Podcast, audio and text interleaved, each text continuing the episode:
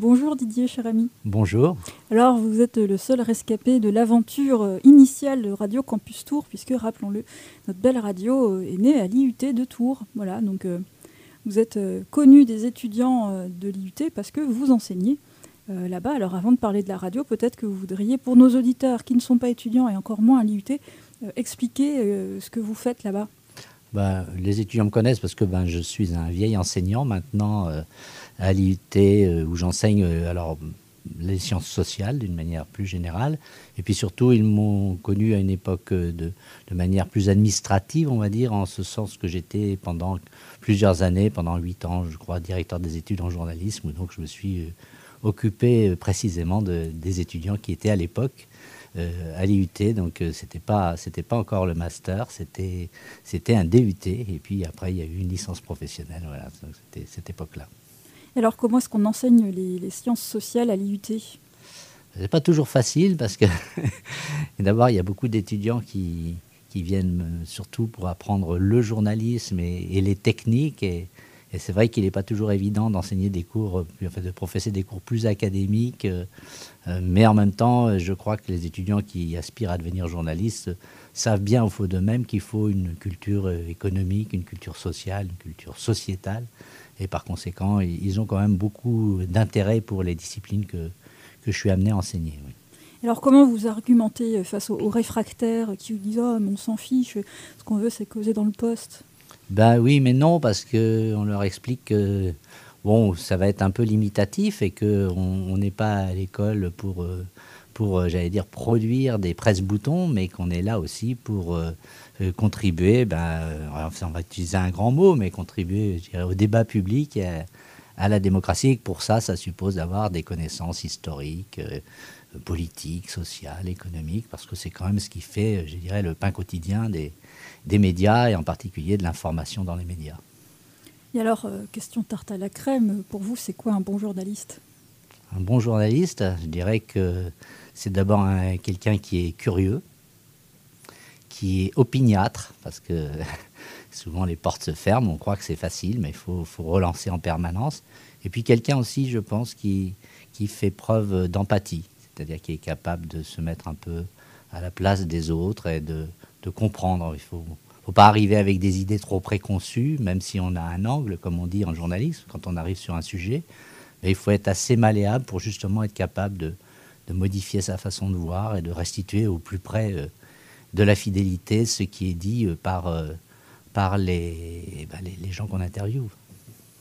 Il y a quand même des, associations donc, qui, sont souvent, qui sont présentes maintenant sur les assises du journalisme qui, comment dire, essaient de faire réfléchir, travailler les journalistes, hommes et femmes, sur certains biais, disons, de façon de parler de tel sujet ou de tel autre ou de telle population.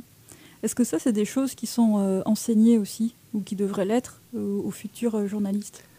Alors, euh, je pense que oui. Alors, moi, je ne peux pas parler pour tout le monde, évidemment. J'essaye, moi, à l'intérieur de, de, mes cours, au sein de mes cours, de, de faire justement qu'il y ait cette ouverture d'esprit, que parfois on soit un peu euh, iconoclaste, qu'on n'aille pas forcément chausser les, les, chaussures que tout le monde chausse, mais en même temps, euh, bien entendu, il y a aussi tout un travail sur la déontologie. Normalement, c'est ce qui fait aussi euh, l'art du journaliste et son, savoir-faire, sa compétence. Donc il y a des, travaux, des cours aussi de déontologie, etc. Donc ça c'est quelque chose qui est indispensable. Hein. Parce qu'on a une responsabilité quand on prend une antenne. On a le pouvoir, plus que d'autres, de dire des choses ou de montrer des choses, mais en même temps, toute liberté euh, s'accompagne évidemment, et tout pouvoir s'accompagne d'une responsabilité. Il faut en avoir conscience euh, lorsque l'on fait profession d'être journaliste. Alors c'est des gens de pouvoir, les journalistes? C'est des gens qui ont du pouvoir, en tout cas au moins de l'influence. Euh, et c'est des gens qui peuvent constituer aussi des contre-pouvoirs. Et je dirais que voilà, il ne faut, il faut pas être uniquement dans la communication, même si les journalistes sont aussi un peu dans la communication. Euh, il ne faut pas être non plus hostile à tout, fermé à tout, avoir une idée tout à fait préconçue. C'est ça qui n'est pas toujours facile, hein, parce que j'allais dire parfois du journalisme au militantisme, il n'y a qu'un pas. Donc alors après on peut s'afficher comme journaliste engagé, c'est une possibilité, mais il faut savoir d'où l'on parle. Voilà, il faut, en tout cas être transparent là-dessus, quoi. je crois. Après, euh, on n'est jamais objectif, on le sait bien, hein, à la fois par le choix des sujets, par le traitement qu'on en fait. Donc moi, j'ai plutôt tendance à dire que ce qu'il faut dans, un, dans une société qui se veut démocratique, c'est du pluralisme. Hein. c'est de là que les gens, après, ils, se font leur, leur, opinion, leur jugement à travers justement ce qu'ils écoutent. Donc il est important qu'il y ait des sons de cloche, j'allais dire, différents. Donc tous les journalistes ne sont pas de gauche, et tant mieux? Tous les journalistes ne sont pas de gauche, euh, et tant mieux.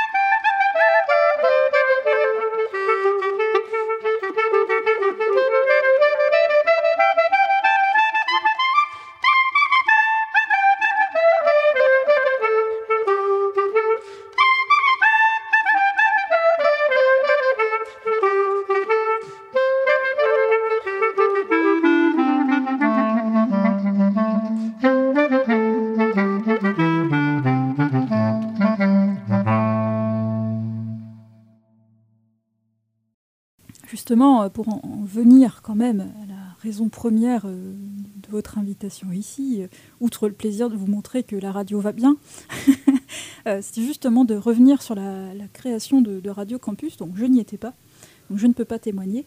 Mais vous, vous y étiez. Alors qu'est-ce que vous aimeriez en dire à, nos auditeurs? Ben, Bien d'abord dire que c'était un projet au départ qui était un projet de trois personnes essentiellement. Hein. Donc, euh, comme je l'ai indiqué, j'étais euh, moi-même directeur des études en journalisme à cette époque-là. Il y avait un technicien, on peut donner les noms, Jean-Paul Rougier, qui est aujourd'hui en retraite et qui était le technicien audiovisuel du service, de le, directeur du service de l'audiovisuel à l'IUT.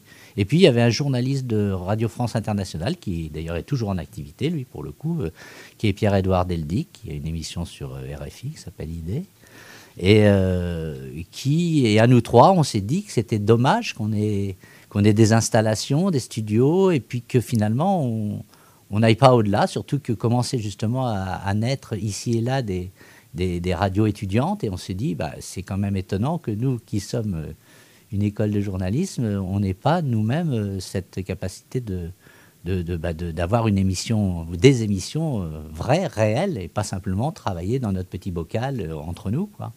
Donc c'est parti de là, et puis après, bah, la difficulté, ça a été de, ça a été d'avoir une, une, antenne, parce qu'il fallait avoir une fréquence. Et là, ça a été un peu euh, galère, parce que parce qu'au départ, on était en fait euh, en lutte, en concurrence pour l'attribution de fréquences avec Radio Alouette. Ah. et Alouette avait sans doute plus de, de poids que nous. Et la première fois, on s'est fait, euh, notre dossier n'a pas été retenu par le, je ne sais plus si c'était déjà le CSA à l'époque ou l'ancêtre du CSA, qui, euh, est devenu l'ARCOM maintenant, et qui donc avait rejeté notre dossier. Donc on avait quand même persévéré, on pouvait obtenir euh, des fréquences temporaires, donc on avait multiplié les fréquences temporaires comme ça. Et puis finalement, au bout d'un certain temps, grâce entre autres à RFI, parce que RFI nous procurait son journal. Et donc, euh, on avait une certaine forme de légitimité professionnelle, en gros, qui nous était conférée par euh, cet accord avec RFI.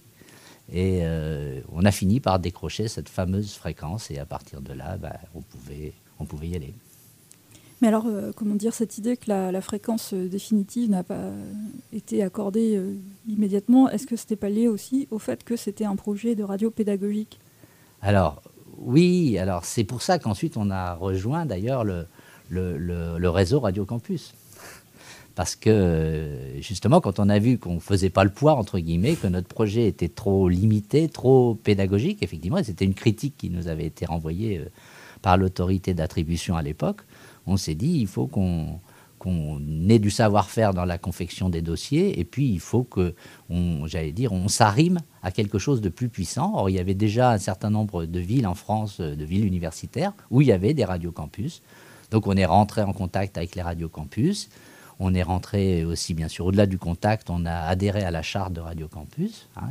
Et puis avec ce soutien de Radio Campus euh, ou des Radio Campus, parce qu'en fait c'était, je ne sais pas si c'était fédéré nationalement à l'époque, je me souviens plus précisément, mais de fait ça a été euh, une aide considérable parce que notre dossier euh, du coup est apparu tout à fait crédible et satisfaisant. Et, de fait, à partir de ce moment-là, on va dire que Radio IUT est devenue la radio de l'université et est devenue Radio Campus.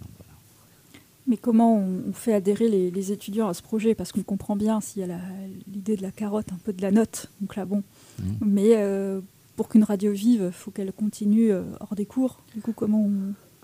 Alors, pour les étudiants, euh, alors au départ, les étudiants en journalisme, c'était, j'allais dire, c'était plutôt perçu comme une aubaine et puis comme une manière de, justement, de travailler de manière quasi professionnelle avec, euh, avec un, vrai débouché sur des auditeurs. Donc, euh, donc c'était gratifiant. Et c'était, on était au-delà du travail scolaire. Donc on ne faisait pas ça, entre guillemets, pour la note. Hein. Donc on le faisait plus par passion. Puis c'est vrai qu'il y avait quelques étudiants euh, qui comme par exemple, je me souviens plus de son prénom, mais un étudiant qui s'appelait Loiseau, qui, qui, sont des étudiants qui, qui étaient fortement motivés, qu'il faut absolument associer à ce projet. Après, il y a eu aussi euh, Guillaume Bier, un peu plus tard, qui, était, qui, est devenu journaliste ensuite à Europe 1, puisqu'il n'y est plus maintenant, je crois. Mais euh, voilà, donc il y avait des étudiants qui étaient vraiment euh, motivés pour faire ça, qui, qui étaient passionnés de radio.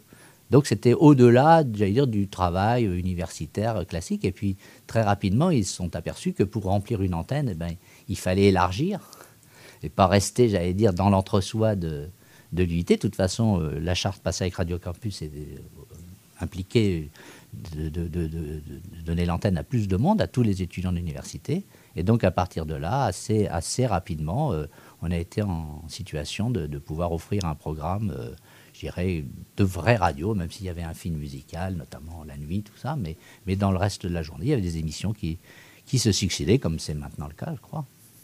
Oui, comme c'est maintenant le cas, mais euh, comment dire, quelle âme vous vouliez donner, si tant est que l'âme existe, euh, à cette radio? Dire, est-ce que c'est une, qu'il y a des anciens étudiants euh, qui nous ont parlé? Donc c'était Anne Boucher et Sébastien Leuf-Lecoq, voilà, et qui disaient on voulait faire une comme une petite France bleue étudiante. Est-ce que vous souscrivez alors, je pense, euh, oui et non. C'est-à-dire que c'est vrai que eux, du fait que euh, bon, un certain nombre d'entre eux aspiraient ensuite professionnellement à accéder au réseau euh, de France, France Bleu, hein, et voir Radio France. ils avaient peut-être un tropisme un peu France Bleu, on va dire. Hein. Mais je crois que c'était pas. Si c'était le cas d'un certain nombre d'étudiants de l'UIT, de journalistes de l'époque, c'était pas le cas de la plupart des autres étudiants qui intervenaient euh, sur la radio. Donc je crois que ça, ça dépassait ça très largement.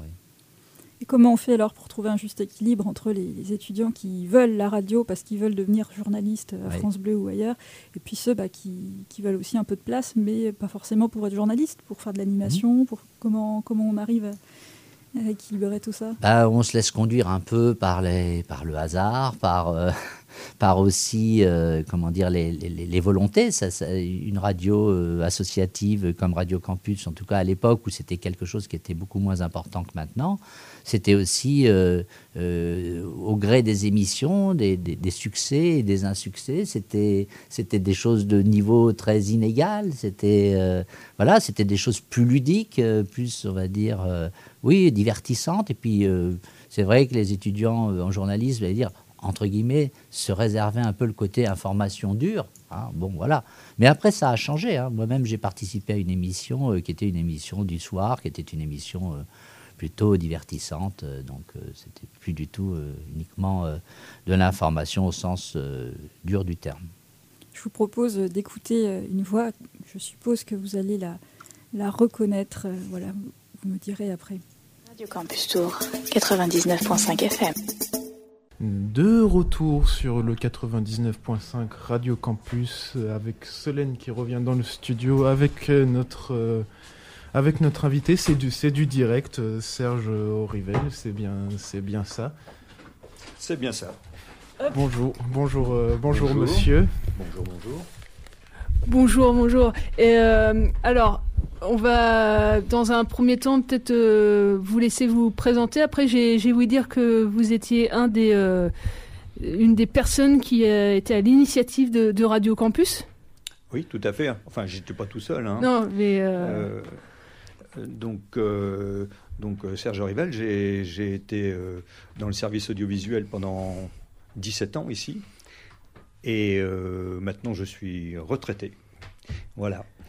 Et du coup, euh, peut-être revenir, euh, voilà, c'est journée porte ouverte, voilà, de, l'université de Tours aujourd'hui, mais euh, du coup, peut-être revenir, voilà, sur l'initiative de, la radio à, l'époque. C'est, venu d'où cette, envie là de, créer une radio universitaire? Alors, Radio Campus, ça n'a pas été le premier projet de radio à l'IUT et il y a eu un précédent, à savoir que des étudiants de, TC, de technique de commercialisation, euh, ont fait un projet pendant une semaine euh, d'animer euh, une radio qui, émettait. Donc ici, on avait le studio, tout le matériel qu'il fallait pour, pour faire vraiment de la radio. Et ces étudiants on, nous avait demandé la possibilité de pouvoir utiliser notre matériel et d'y greffer un émetteur pour, euh, faire une, pour travailler sur une fréquence provisoire. Donc pendant une semaine, euh, le, le, projet a tourné. C'était un projet pédagogique, hein, c'était lié à leur formation en tech de co. Et euh, à la suite de ça, ben, pourquoi pas créer quelque chose d'un petit peu plus permanent. Donc on a fait avec euh, un, professeur et, un journaliste. On peut dire les noms? Oui, oui, oui, Donc avec Didier Cherami, et, qui est professeur ici, et puis euh, euh, Pierre-Édouard Deldic, qui est journaliste à RFI. On a donc, comme ça, dans une discussion, émis l'idée de, de, pouvoir, de pouvoir émettre. voilà, donc c'est parti comme ça, en fait. Et, ensuite, des étudiants se sont, se sont greffés à ce, projet pour, euh, pour proposer des émissions Voilà, alors surtout, d'abord, il a fallu voir la, faisabilité. Donc, euh, la première chose qu'on a faite, c'est de contacter des, des, radios étudiantes qui existaient déjà. On est allé donc euh, voir celle d'Orléans, hein, votre. Hmm. Vos, amis d'Orléans, de, Radio Campus hmm. Orléans. Et puis on est allé à la fédération à Paris. On, est parti dans une voiture, on était euh, quatre, dans, quatre ou cinq, je ne sais plus, dans une voiture, et on est allé rencontrer ces gens-là pour voir un petit peu comment tout ça, ça se passait. Et ensuite, on a pris contact avec le CSA. Donc, je ne sais pas si c'est toujours à Poitiers, mais à l'époque, c'était à Poitiers. C'est une, une, dame charmante qui s'occupait de ça, qui s'appelait Karine Legereau enfin qui s'appelle sûrement toujours. oui, je crois que c'est toujours euh, c'est la même personne d'ailleurs dans les dossiers. Ouais. Donc, euh, avec laquelle on a eu des, des petits débats. Enfin, euh, c'était là, c'était c'était vraiment moi qui m'étais occupé de ça à l'époque, de, de, ce contact-là. Et elle m'avait dit, elle m'avait dit. Enfin, elle m'avait demandé quelle, quelle, était un peu la forme du projet, et nous, on l'avait surtout vu au départ comme quelque chose de, de pédagogique pour mettre les étudiants journalistes directement sur le, en contact avec des auditeurs. Euh, ils avaient euh, d'autre part une pratique avec France Bleu, hein, puisqu'ils avaient une émission à France Bleu. Et euh, donc, elle, elle m'a dit, c'est une erreur de ne voir que sous un angle pédagogique. Il vaut mieux faire une radio qui puisse servir à l'ensemble des étudiants et qui ait une vocation à la fois culturelle, distractive, et, etc., et informative. Mm. Donc, euh, au départ, c'est vrai qu'on a eu beaucoup d'étudiants euh, journalistes qui se sont greffés sur le projet, puis petit à petit, ça s'est élargi et, et quand on, a, quand on a rédigé nos premiers statuts qui étaient donc dans la direction d'une radio pédagogique, on les a remodifiés mm. pour euh, faire une radio euh, euh, d'intérêt général, on va dire. Bon, vous êtes quand même plutôt d'accord sur, sur l'ensemble. Et alors là, ce qui est intéressant, c'est que Sergio Rivel dit c'est des étudiants en tech de co. Oui, c'est vrai. Alors, j'avais complètement oublié. Alors, d'abord, c'est vrai que tout à l'heure, j'ai parlé de Jean-Paul Rogier. Jean-Paul Rogier, c'était le, le, chef de service du service audiovisuel, donc évidemment était forcément impliqué. Mais euh, c'est vrai que c'est Serge Rivel qui était, j'allais dire, euh, la pièce maîtresse de ce dispositif sur le, sur le plan technique et puis sur tous les aspects effectivement euh, relationnels, notamment avec le, CSA. Donc je, suis très heureux de, de rentendre sa voix. Je ne sais pas si ça a été enregistré récemment, mais, mais je vois que bah, sa voix n'a pas vieilli en tout cas. Et donc ça, c'est sympa. Après, après euh, sur, euh, j'avoue que le précédent texte de co, eh ben moi, je l'avais complètement zappé, tout simplement parce que moi, je pense que je suis arrivé dans le truc après. Parce que euh, cette expérience, maintenant que ça a été mentionné par Serge, ça me dit quelque chose. Mais c'est vrai que on n'était pas du tout, nous, puisque moi j'étais en, en, information communication, on n'était pas du tout impliqué dans ce projet. Par contre, effectivement, les, des techniciens de l'audiovisuel qui travaillaient essentiellement pour, euh, pour le, notre département, enfin pour le journalisme, euh, avaient eu cette expérience et effectivement c'est peut-être de là que tout est parti. Voilà, puis bon, du coup, le, coup de, la radio Petite France Bleu, euh, on comprend mieux pourquoi, puisqu'il ben explique qu'il y avait un partenariat avec France Bleu. Mais est-ce que ça, c'est toujours des, modèles que vous donnez aux étudiants, de se dire, bah, enfin, pas d'imiter France Bleu, mais des choses à écouter pour se mettre dans l'oreille pour faire euh, à la manière d'eux Alors, euh, à ma connaissance, mais c'est vrai que je suis plus trop aux affaires maintenant, on n'a plus de partenariat véritablement euh, institué comme on l'a pu l'avoir avec une émission complète d'une heure sur France Bleu à une époque. Je me souviens notamment du rédacteur en chef Franck Gervais à l'époque, qui nous avait beaucoup appuyé là-dessus. et je dirais qu'en termes de, de, de, recrutement, Radio France et en particulier les France Bleues locales qui étaient un, bassin de recrutement important pour nos étudiants en, spécialité radio et en journalisme. C'est un peu tari, on va dire, avec le temps, et on a eu une plus grande diversification des, j'allais dire, des, débouchés en, radio. Et donc, euh, je ne pense pas que ce soit aussi prégnant qu'à l'époque. Je veux dire, à l'époque, il y avait véritablement euh, la nécessité de, coller un peu au modèle euh, France Bleu et, même au-delà de France Bleu, Radio France, parce qu'on avait aussi des étudiants qui sont partis à France Info ou à Inter, ou, enfin bon. mais disons Radio France, et évidemment, vu, la délocalisation des antennes de France Bleu, c'est comme un peu pour France 3, c'était beaucoup aussi dans les locales, au moins dans un premier temps. Et c'est une radio où, comme vous le, rappeliez, il y avait les flash info RFI, qui sont toujours là d'ailleurs. Ah oui Oui. C'est génial. Donc ça donne peut-être une tonalité particulière aussi de diffuser cette information-là. Ouais. Ben oui, parce que le, le, problème, c'est qu'à l'époque, euh, on voulait quand même qu'il y ait quelque chose de, de solide dans la radio. Et il nous semblait que des, journaux euh, ben, produits et diffusés, rediffusés par RFI, nous donner effectivement un point de départ, un point d'arrimage fort, quoi, avec une crédibilité et aussi une capacité à partir de là à développer de l'audience. Hein, mais euh, c'est vrai que ça avait été quelque chose que. Alors là, c'est Pierre-Édouard Deldic dont je parlais tout à l'heure, qui avait fait ce, j'allais dire, ce forcing auprès de, de RFI, parce que ce n'était pas forcément évident de confier euh, la diffusion et, je dirais, euh, l'image de RFI à une petite radio naissante comme ça, d'étudiants. Ah, donc on, voulait quand même qu'elle soit pas simplement, je dirais, un, lieu entre guillemets de défoulement étudiant, mais on voulait qu'il y ait quand même, euh, quelque chose d'un peu euh, solide, quoi. Donc c'était, c'était, c'était ce que nous apportait RFI. Justement sur l'idée euh, de défoulement, même de faire preuve d'humour, après tout, comment dire, est-ce que c'est quelque chose que vous pouvez dire aux étudiants en journalisme, de dire, bah non, vous ne pouvez pas raconter n'importe quoi, n'importe comment, mais qu'en fait, il y, a, plein de façons euh, euh, de se lâcher, de faire preuve d'humour.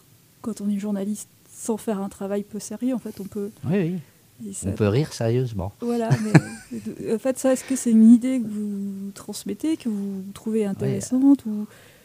Là, c'est difficile pour moi de répondre parce que, en fait, ce qu'il faut comprendre, c'est que dans la formation des étudiants en journalisme, ils vont passer par les, mains, entre guillemets, et les oreilles et la voix de, beaucoup de professionnels, hein, de, différents, euh, de différentes origines, de différents statuts. Ça va aller d'un rédacteur en chef à un journaliste présentateur, à un reporter ou une reporter. Donc, euh, en fait, c'est eux qui, je dirais, vont euh, marquer de leur empreinte les étudiants. Certains vont se retrouver davantage dans certains profils Hein, bon, d'autres dans d'autres profils. Et, je pense que voilà, c'est pas une science exacte le journalisme. Donc euh, on va un petit peu comme l'école, on a toujours été influencé par des par des professeurs à un moment donné de notre scolarité. Ben là, je pense que c'est la même chose. Les étudiants, c'est ça la, chance qu'ils ont d'une certaine manière.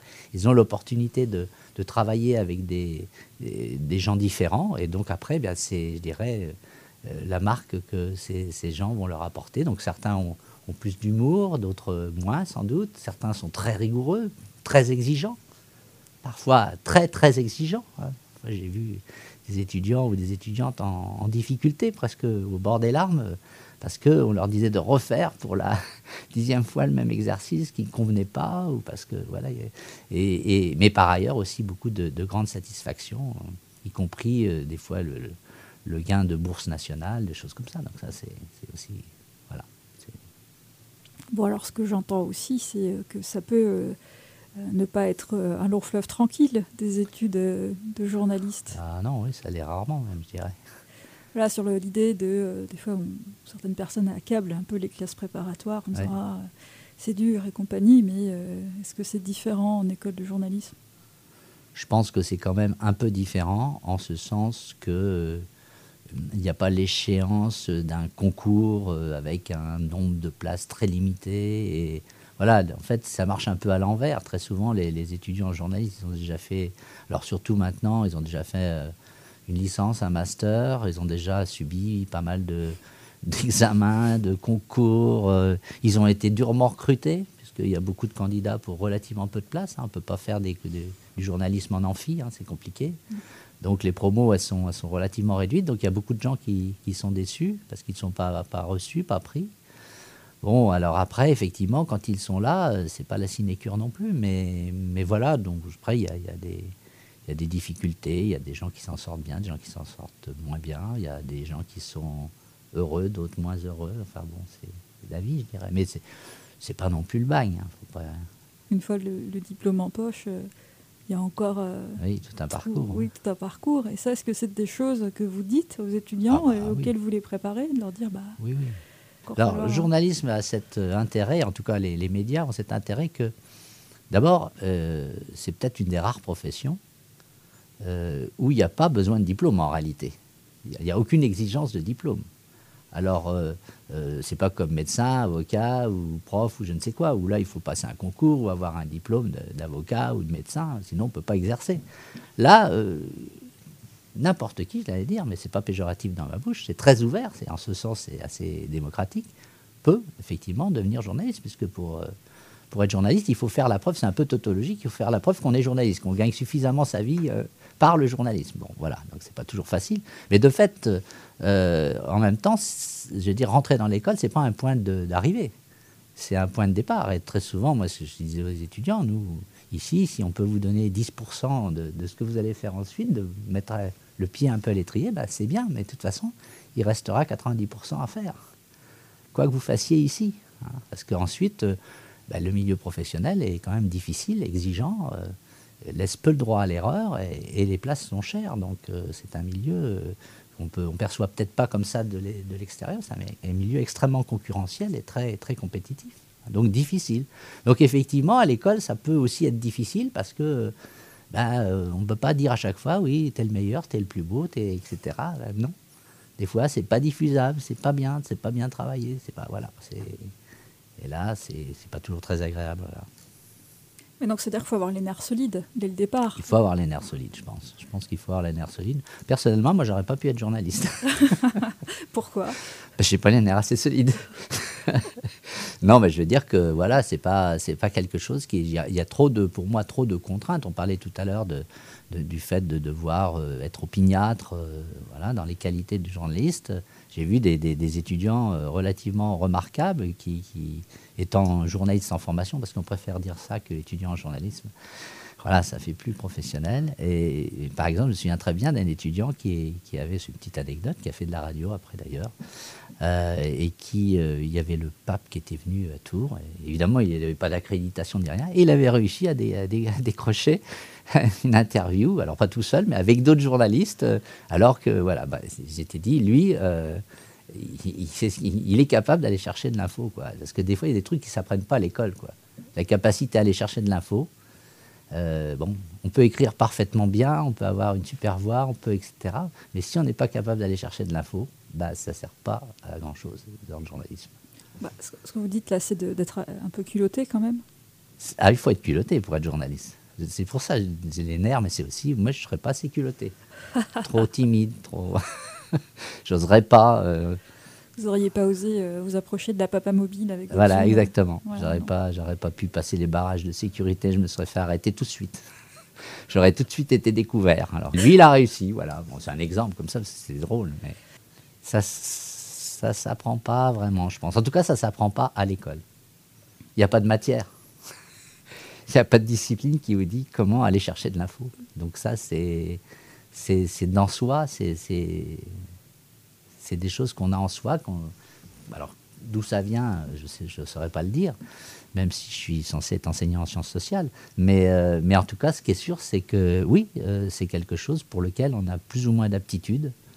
Et il y a des gens qui le font très bien et qui peuvent avoir plein de défauts par ailleurs. Moi, je me souviens d'une étudiante qui était aussi une ancienne étudiante qui est, qui est allée au Canard enchaîné ensuite. Donc là, on n'était plus dans la radio, on était dans la presse écrite.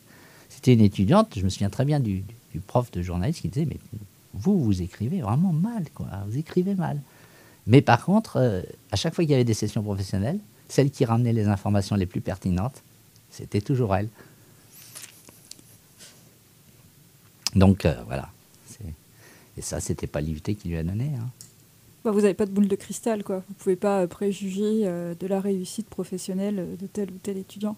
On le voit quand même, parce que justement, on n'est pas capable de l'enseigner, ça, mais on est capable de le percevoir, par contre comme je vous le disais à l'instant. Euh, voilà. Donc si on résume le culot, l'humour, qu'est-ce qu'on pourrait trouver d'autre Cette idée de trouver ce qui est pertinent. Je préfère dire opiniâtreté que, que culot. Oui, on va dire que je vulgarise. Mais qu'est-ce qu'on pourrait dire d'autre comme, euh, comme, curiosité, curiosité, curiosité, pour tout. C'est-à-dire que pas être euh, enfermé dans, bon, dans un truc, quoi. Je veux dire, parce que quand on est journaliste généraliste, je ne parle pas de presse spécialisée, mais c'est un petit peu différent. Mais quand on est journaliste euh, généraliste, que ce soit euh, je dirais, sur n'importe quel média, ben, on peut être amené à traiter n'importe quel sujet. En tout cas, a priori, on peut être, on peut être amené à traiter un jour de la politique, le lendemain de l'économie, après de la culture. Voilà, au gré de l'information et au gré euh, ben, des, disponibilités des uns et des autres, des aléas, etc. Bon. Alors c'est vrai que maintenant il y a une spécialisation qui est un petit peu forte, mais les infogénés, ça reste quelque chose. Donc ben, il faut être ouvert à tout. Parce que si on se dit, ben, moi, l'économie, j'aime pas ça, dommage. Hein. Donc il faut être euh, Voilà, ouvert à tout, curieux de tout. Et pas simplement curieux de quelque chose. C'est-à-dire qu'on peut faire feu de tout bois quand on est journaliste Ouais, je ne sais pas si, on peut dire ça comme ça, feu de tout bois, mais en tout cas, je dirais, moi, par exemple, souvent, il y a des journalistes, qui, enfin des étudiants, qui disent Ah, moi, moi, je veux faire du journalisme de sport, ou je veux faire du journalisme culturel, etc. Et euh, en fait, vous voulez faire du journalisme, quoi. Et puis après, ben oui, il peut, y avoir, euh, on peut se spécialiser dans la médecine, dans la santé, dans, le sport, dans la culture, mais avant tout, on est journaliste. Et d'ailleurs, c'est toujours marrant de voir des fois des journalistes qui changent de service, qui du journaliste économique et puis ils passent au service politique. Euh, voilà. Et puis il y a des choses qui sont parfois un petit peu, comment dire, euh, méprisées a priori par les étudiants, et qui sont très difficiles à faire. Par exemple, les faits divers. C'est des choses qui sont extrêmement difficiles. Le public ne perçoit pas toujours ça, mais, mais euh, le faire bien, c'est extrêmement difficile. Oui, donc là, c'est tout ce qui est, on va dire, euh, pour être un peu grossier, ce qu'on appelle les chiens écrasés. Donc ça, c'est peut-être le truc qui ouais, c'est difficile. Qui ne fait pas rêver les, les, étudiants. Et pourtant, là, il y a aussi peut-être une capacité euh, justement à raconter, à mettre en récit. Absolument. Qui, là, pour le coup, n'est en effet pas évidente. De se dire comment, avec euh, des infos que j'ai été chercher, j'arrive. En plus, si c'est contraint par le nombre de caractères. Absolument. Comment je mets en récit ça? Exactement. C'est tout l'art du journaliste ou de la journaliste. Et, et c'est vrai que c'est difficile. Et puis, il y a des enjeux humains souvent forts avec les faits divers. On ne peut pas faire n'importe quoi. On a une responsabilité. Il, y a des, il y a des gens derrière, il y a des familles. Euh, euh, il, y a des, il y a un environnement et donc le journaliste il peut pas dire bah moi je fais mon truc et puis euh, advienne que pourra le reste ça me regarde pas non il a une responsabilité ou elle a une responsabilité euh, sur les vies des gens. Donc, lorsqu'on relate, qu'on restitue ça, ben, il faut avoir toujours ça à l'esprit, qu'en fait, on ne parle pas d'objet, on parle d'humain. Ça, par exemple, on, ça, ça, me fait penser au, à la couverture euh, donnée par certains médias sur des, des féminicides, euh, mmh. voilà, qui sont souvent euh, minimisés, présentés mmh. comme un malheureux accident. Et mmh. du coup, c'est exactement ce que vous dites. Mais oui, mais la famille qui va lire ça. Voilà, c'est ça. Ou lorsqu'il y a des incestes ou des choses comme ça. Vous voyez, c'est. Et donc c'est très très difficile à traiter. Ça, euh, finalement, c'est plus, plus facile d'aller interviewer un préfet sur euh, le dernier plan de sécurité ou je ne sais quoi. Mais traiter ces situations-là, c'est difficile. Et souvent, les étudiants perçoivent pas ça comme ça au départ. Ils perçoivent, comme vous le disiez, la rubrique des chiens écrasés. Ah bah oui, mais quand même, on n'a pas fait tout ça pour ça. eh ben si.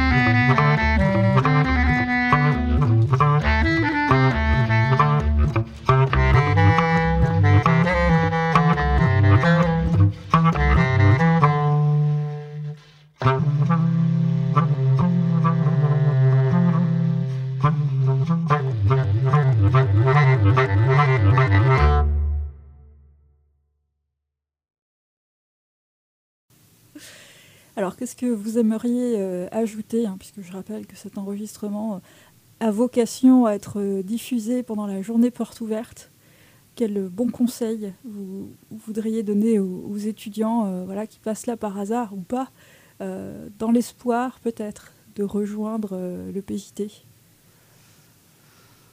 ben, qu'est-ce que je pourrais leur dire? Leur dire ben, d'abord d'être convaincus de, ce choix, parce que c'est un choix, entre guillemets, euh, coûteux, coûteux en termes de durée d'études, de, justement d'implication dans ces études.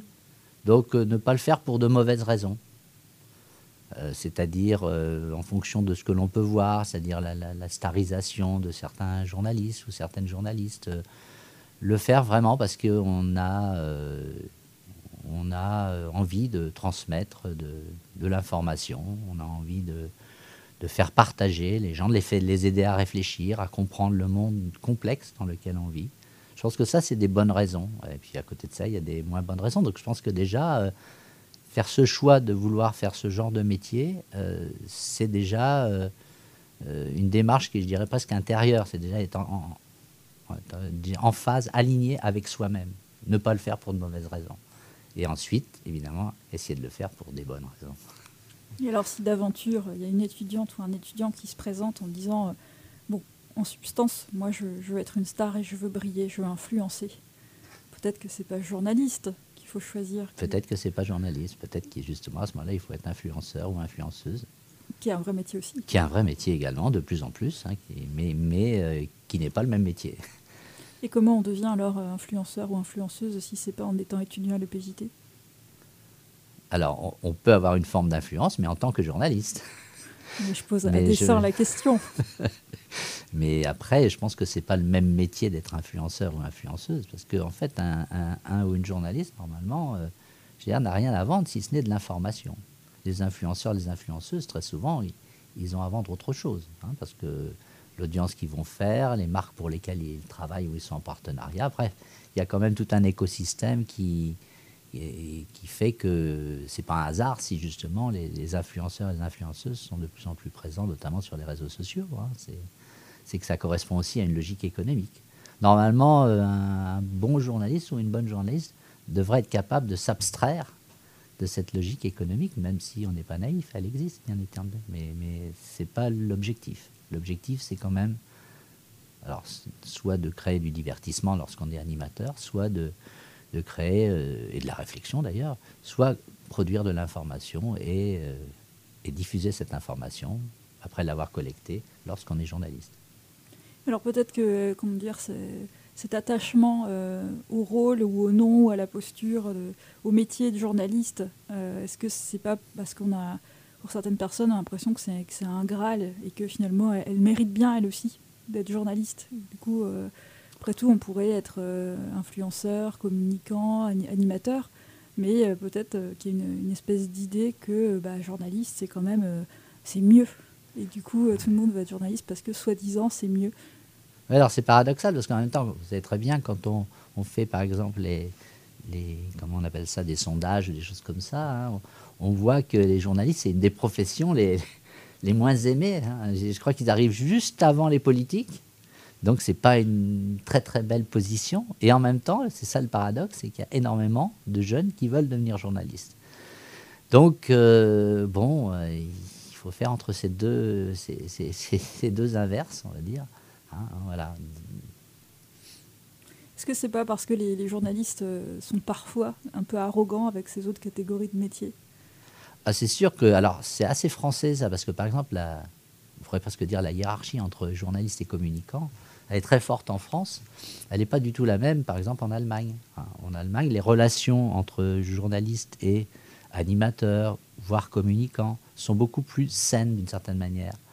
Euh, en France, euh, il y a toujours cette espèce de suspicion euh, réciproque et puis, ce côté effectivement un peu noblesse d'État des journalistes qui considèrent que ils sont les maîtres de l'information et que donc les autres derrière, eh ben, ils s'en approchent peut-être un peu, mais c'est pas ça quoi. Donc il y, a quand même une espèce de complexe de supériorité. Puis il faut dire que beaucoup de, alors c'est pas dit ça, mais il y a quand même beaucoup d'étudiants en journalisme, de jeunes qui veulent faire du journalisme. c'est des gens qui, sont assez narcissiques, qui ont un ego assez prononcé. Hein. Donc, euh, alors peut-être que c'est nécessaire, c'est comme euh, certains artistes. c'est comme certains artistes, il faut avoir un ego. Mais c'est vrai que parfois ça peut se ressentir, et entre un ego, j'allais dire, bien maîtrisé et puis une arrogance un peu moins bien maîtrisée, des fois la différence est assez faible. Est-ce qu'on peut dire qu'il y a même des castes dans, les journalistes entre euh, ah ceux qui sont dans les... Qu'est-ce que vous aimeriez dire de ça? Bah, euh, enfin, euh, clairement, il y, a une hiérarchie, y compris au sein des journalistes. Par exemple, on sait très bien que les services politiques sont les services les plus, les, plus enviés et sont, qui, sont ceux qui, voilà, qui, auxquels beaucoup de journalistes aspirent parce que c'est là où on aurait la plus grande visibilité, euh, les meilleures rémunérations, la plus grande notoriété, et c'est là où, euh, je dirais, on, peut, on peut briller. Donc effectivement, ça, alors que effectivement d'autres journalistes euh, qui s'occupent des, questions sociétales ou qui vont avoir beaucoup moins de beaucoup moins de, déploiement, de, rayonnement. Hein. Donc c'est vrai qu'il y, a ça. Puis après, il y a aussi le niveau national, le niveau local, par exemple. Hein, là aussi, hein, quand on est journaliste au niveau national, c'est pas pareil que quand on est euh, au niveau local. Et puis dans les journalistes, bah là, on, est en radio, mais quand on parle de la presse écrite, il y a les secrétariats de rédaction, puis il y a les reporters, voire les grands reporters. Et parfois, il y a des grands reporters qui bougent pas. C'est un statut. Les gens ne le savent pas toujours, mais il y a des grands reporters qui restent, j'allais dire, euh, pour parler un peu vulgairement, le cul sur leur chaise. Et après, il y a des vrais grands reporters mais voilà, donc euh, tout ça, c'est effectivement segmenté, hiérarchisé. De toute façon, on ne peut pas parler du journalisme. En fait, ce n'est pas un métier, c'est toute une série de métiers qui parfois ont des choses à voir en commun, mais des fois assez peu hein, à voir en commun.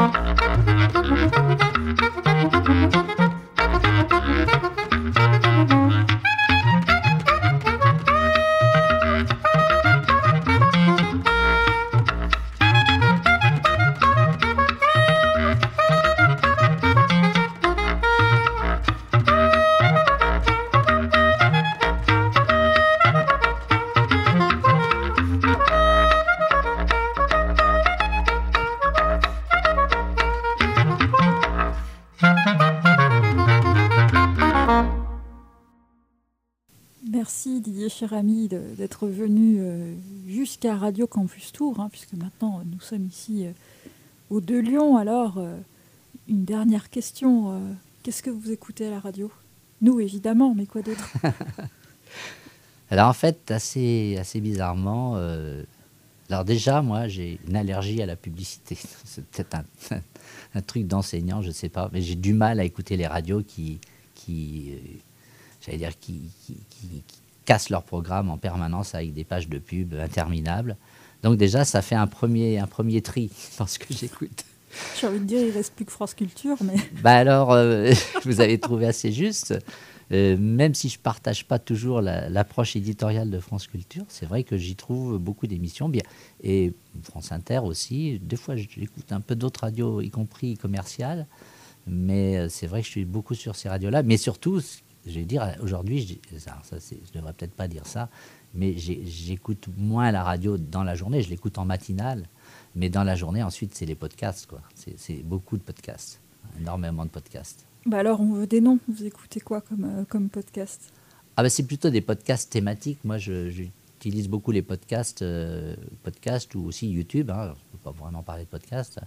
Euh, par rapport à, des thématiques qui, qui, sont celles qui m'intéressent le plus ou que j'ai à enseigner pour me tenir à jour. comme je vous l'ai dit, je suis un vieil enseignant, donc si je veux rester un peu en contact avec, avec l'actualité et aussi avec mes étudiants, ben, il faut que je, je puisse actualiser mes connaissances. Euh, et ça, aujourd'hui, je, le trouve beaucoup à travers les, podcasts audio. Donc, euh, c'est vrai que c'est une mine pour moi. Peut aussi bien être une émission d'économie, par exemple en début d'après-midi sur France Culture. Ça peut être, euh, je sais pas, les experts sur BFM Business. Ça peut être, vous voyez, c'est des émissions qui, qui souvent, c'est quand même. Alors après, il y a des, podcasts natifs hein, que j'écoute aussi, des émissions même des fois des choses qui, ont à voir. Par exemple, j'aime bien le, précepteur, c'est des émissions de philosophie. Bon, ben, voilà, donc euh, moi, ma, ma, culture philosophique s'est arrêtée à la terminale. Et donc, euh, aujourd'hui, j'éprouve le besoin de, me replonger dans les, dans les grands auteurs. Et je trouve que c'est des émissions qui sont assez longues quand même. Les, podcasts du précepteur, ça fait 50 minutes. Donc, c'est pas des petits podcasts, c'est pas TikTok, quoi. Hein. Et, c'est assez solide quand même. Hein. Donc, mais mais voilà, je promène mon chien et j'écoute ça. Bon, bah alors j'en profite pour dire que si d'aventure un jour vous voulez faire une émission de philo, je connais une excellente radio associative qui sera très contente euh, d'en avoir une. J'ai pas encore le niveau pour le faire. Ça viendra. Peut-être. Merci Didier Cherami. Merci beaucoup à vous.